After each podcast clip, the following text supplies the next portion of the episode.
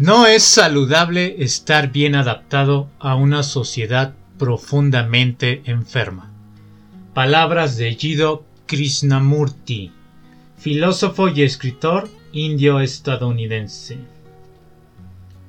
Bienvenidos a su podcast Explorando la Conciencia, yo soy Israel Aramburu. Un episodio más en el cual vamos a hablar de un tema pues complicado, enredado y en muchos sentidos bastante indefinible, eh, pues no, no se llegan o no hemos llegado a un consenso, o no al menos en todas las disciplinas. Y estoy hablando de la salud mental. Y lo que propongo hacer para este episodio es que lo vamos a dividir de hecho en dos episodios. Hoy vamos a hablar, debido a la complejidad del tema, ya que es una un área que me interesa bastante por mi profesión, ya que yo soy psicólogo, pues me gustaría dividirlo en dos partes. Y hoy vamos a hablar, en esta primera parte, sobre la salud mental en una reflexión, en una exploración desde el ámbito institucional, sociológico y relacional. Y en la segunda parte ya hablaremos un poco más como desde los aspectos, digamos, psicológicos, emocionales y también relacionales. Que como veremos, la salud mental tiene mucho que ver con nuestras relaciones, no solo con nosotros mismos, sino con el mundo. Y bueno, hay que partir de algún lugar para empezar a explorar este tema que es la salud mental.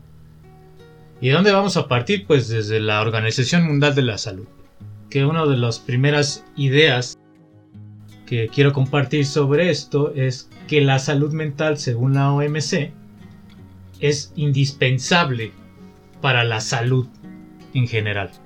Es decir, no hay salud sin salud mental. La OMC define salud mental y aquí quiero que atendamos a diferentes aspectos de esta definición de la Organización Mundial de la Salud sobre la salud mental, porque hay algunos aspectos con los cuales vamos a explorar el episodio de hoy. La salud mental dice es un estado de bienestar en el cual el individuo conoce sus propias aptitudes, afronta las presiones normales de la vida y puede trabajar productiva y fructíferamente, así como es capaz de hacer una contribución a su comunidad. Aquí hay algunas cosas que me gustaría cuestionar y otras cosas u otros aspectos que se me hacen bastante interesantes y bastante positivos en muchos sentidos. Otros no tanto porque quedan ambiguos. Principalmente en la palabra, en lo que dice, en la parte en la que dice afronta las presiones normales de la vida. Porque, ¿qué entendemos por normal? ¿Qué es una presión normal para una persona? Aquí habría que, explicitar, ¿no? O habría que preguntarle a la Organización Mundial de la Salud qué es lo que llama presiones normales de la vida, porque aquí depende mucho de quién o a quienes les preguntemos. Lo normal para unos no es lo normal para otros, ¿sí? Esta palabra ahorita la vamos a rescatar, normalidad, porque la vamos a seguir explorando. Luego hablamos de productividad. Es decir, alguien que no produce, no, no es saludable mentalmente. Producción en relación a qué otra vez, ¿no? En relación a términos económicos o socioeconómicos o en relación a qué. No hay personas que contribuyen a su comunidad y no necesariamente están produciendo algo a, a, nivel económico. Por eso creo que sí sería bueno que se aclarara tanto productividad como normalidad. Eso me queda bastante ambiguo. Y un aspecto positivo de esta definición es contribución a su comunidad. Porque aquí ya nos pone en otro lugar, no solamente la salud mental tiene que ver con el individuo y él mismo, sino cómo se relaciona con su comunidad. Este es un aspecto que yo considero bastante positivo en esta definición. Y explorando precisamente la palabra normalidad plus productividad, normalidad ha sido entendida y ha sido estudiada como una manera en que alguien está adaptado o alienado a un sistema o a un control social o como gustemos decirlo. Y de esto pues se han, hecho, se han escrito libros, se han hecho críticas por ahí un filósofo francés escribió eh, algunos libros bastante interesantes sobre las instituciones de salud mental y las médicas, incluso sobre la sexualidad y las maneras en que las instituciones pueden manipular a los individuos. Y de hecho, eh, estas ideas dieron pie al movimiento de antipsiquiatría de mediados del siglo pasado. Y esto es bastante bueno en muchos sentidos porque ha permitido hacer una crítica a las instituciones psiquiátricas, mentales y las instituciones de salud. Y esto nos ayuda a darnos una sacudida, a ver con una nueva perspectiva cómo es que han funcionado las instituciones. Estas críticas han sido necesarias. Sin ellas no podríamos avanzar, no solo en conocimiento, sino también en la ciencia. Sin embargo, y está aquí una arista sobre este punto, el problema es cuando nos vamos a posturas extremas. Si todo es una fabricación social, si todo responde a intereses médicos, institucionales, de psiquiatras, de la sociedad en general o de algún grupo de personas que, tienen, que están en un poder, si todo es una fabricación y no hay ningún conocimiento en ciencia ni en medicina y todo simplemente ha sido para que todos se adapten y todos sean normales, entonces no hay anomalías que nos afecten en nuestra manera de pensar y actuar. ¿No es deseable que la medicina nos ayude a mejorar como sociedad? Y que establezca mecanismos, estrategias, técnicas, métodos, tratamientos para mejorar no solo nuestra salud, sino nuestras relaciones? Me parece que siempre el problema está en que nos vamos a posturas extremas. Estas críticas fueron importantes, fue importante criticar el concepto de salud mental y por tanto de la normalidad que adaptaba a los individuos, pero esto no quiere decir que la medicina, ni la psicología, ni la psiquiatría, ni las, instituciones de salud siempre están buscando manipular a los individuos y siempre sea un tipo de control social y un tipo de construcción social realizada artificialmente y arbitrariamente para, como ya dije, controlar a los individuos. Ciertos medicamentos, ciertos tratamientos pueden ayudar a los individuos a mejorar no solo las relaciones, sino su sensación de bienestar. Y aquí quiero incluir otra reflexión, precisamente alrededor sobre lo que es normalidad, salud mental, y es que hablemos de la locura. Aquí puede haber un tipo de locura que crea, una locura que aporta algo como por ejemplo con los artistas cuando creaban una obra musical o una pintura. Rompieron cierto molde, nos dejaron algo nuevo. Y eso ha sido positivo, no solo para el arte, sino también para los avances en, la ciencia y en las sociedades, e incluso en la educación. Entonces la locura no necesariamente es mala. Creo que depende cómo la entendamos, depende cómo la vivamos y depende para qué nos sirva. Y aquí yo dividiría la locura en locura malsana o destructiva y en una locura saludable o creativa. Una locura malsana sería aquella que destruye nuestras relaciones, que nos aleja del mundo, que hace daño al mundo, que hace daño a los demás y que nos hace daño a nosotros. Por el contrario, una locura saludable sería aquella que no solo rompe esquemas sino que aporta a la sociedad, aporta al desarrollo del individuo y aporta a la interacción e integración de la sociedad. Es una locura que nos permite ir más allá de lo que moralmente, lo que socialmente debería de ser, para el avance de todos, no solo como individuos, como personas, sino también como grupos, como comunidades.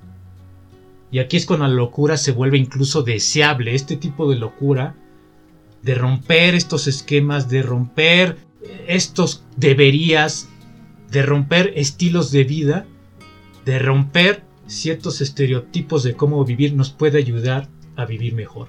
Pero cuando no tenemos bien reconocida qué tipo de locura estamos viviendo, la locura francamente se vuelve destructiva.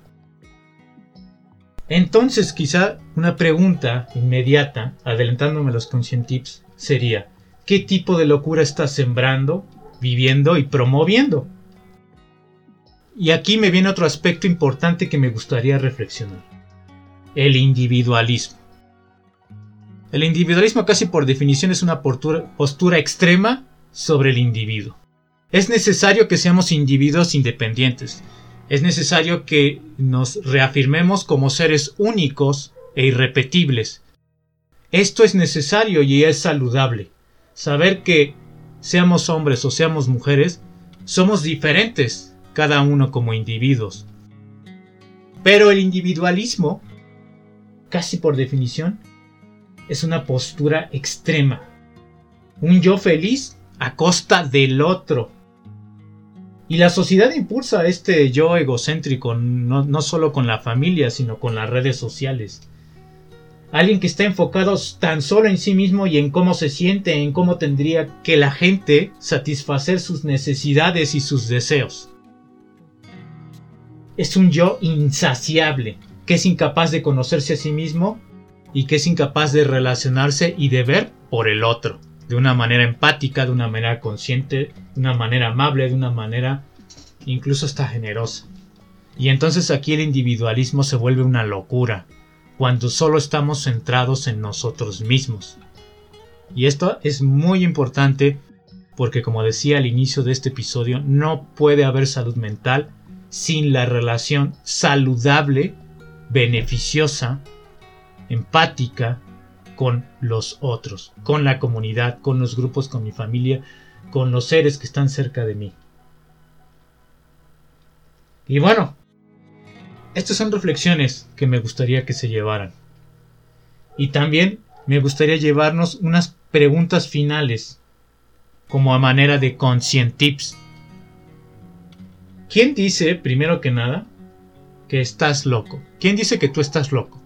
¿Lo dice una institución? ¿Lo dice un grupo? ¿Lo dice una persona? Si lo hacen es para juzgarte, etiquetarte o para controlarte o para decirte cómo deberías de ser, o por el contrario, lo dicen porque están preocupados por ti. Lo dicen para que te des cuenta de tu actuar y cómo tu actuar está haciendo daño a los demás o te está haciendo daño a ti mismo. ¿Desde qué lugar te están diciendo que estás loco? El término loco ya en sí mismo parece un término despectivo. Pero cuando entre bambalinas te dejan o te hacen sentir que estás loco, posiblemente tu locura tenga que pasar por estas preguntas. ¿Desde dónde viene? ¿Quién te está juzgando? ¿Quién y desde qué lugar te está juzgando? En otro consciente. ¿Tu locura te acerca o te aleja de los demás? Porque si tu locura te está acercando auténticamente al contacto con los demás, estás creando relaciones donde te sientes bien, relaciones de bienestar, relaciones creativas, posiblemente tu locura va bien. Pero si tu locura te está alejando, estás repitiendo patrones de conducta, eres reactivo, es decir, inconsciente, actúas en automático con los demás, no te detienes a analizar, crees que tienes razón en todo, crees que todos los, los demás deberían de satisfacer tus necesidades, crees que los demás están mal, entonces pregúntate, ¿tu locura te acerca o te aleja? Y otra pregunta final que nos va a abrir la puerta para el siguiente episodio es, ¿tu locura viene de una herida interior? Es decir, es una locura que no has reconocido, que no has validado, que no de la cual no eres totalmente consciente y que con el pretexto de ayudar a otros o al planeta o a alguien más te mantiene lejos de aquello, de aquellas personas que quieres o de las personas en general. Y que dices que los demás no te comprenden, que nadie te comprende y que esto te está haciendo sentir infeliz. ¿Desde dónde viene la herida? Esto es lo importante, que seas honesto contigo mismo, contigo misma, que profundices desde dónde viene la herida. ¿Vuelves a explotar? ¿Vuelven a surgir aquellas cosas que te hacen daño? ¿Vuelves a reaccionar? ¿Vuelves a a responder de una manera inconsciente y automática ante las situaciones? ¿O te das cuenta en realidad de dónde viene esa herida en tu interior? tienes que ser muy honesto u honesta contigo mismo. ¿De dónde viene esta herida? ¿Cuál es su origen? Reconócela, porque posiblemente allí también haya una herida que te está provocando la locura o tu locura. Y no es en sí la herida lo que nos vuelve locos, sino cómo integramos esa herida, haciéndonos conscientes, enfrentándola, transformándola, mutándola de una forma positiva a nuestra vida. Esa es una diferencia importante. ¿Cómo integras la herida a tu vida? Este es el episodio de hoy. Recuerden la segunda parte próximamente sobre salud mental.